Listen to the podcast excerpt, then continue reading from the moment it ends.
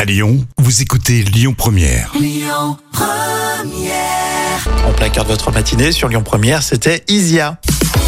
Mais place aux trois citations. Alors spécial Coluche aujourd'hui parce que on parle des enfoirés. hein. Et Eh oui, bien sûr.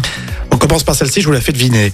J'en ai marre de voir euh, les pauvres crever de faim. Euh, tous- tous les jours. Hmm. Tous les jours. C'est un peu triste, hein, parce que ça pourrait être bon aussi en plus. hein.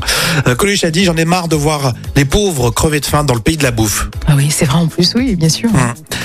Il y a aussi euh, les politiciens. Il y en a pour briller en société, ils mangeraient du cirage. Ah, ça c'est vrai. Ça c'est vraiment euh, le talent. Euh, Il y en a qui font quand même un boulot de terrain, il faut le dire. à chaque- Moi, j'aime bien le dire quand même, c'est vrai. hein. Oui, c'est sûr.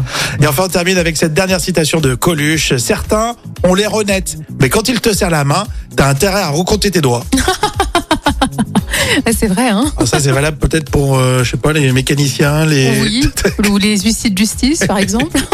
On rigole. ah. Oui, bien sûr, c'est que de l'humour.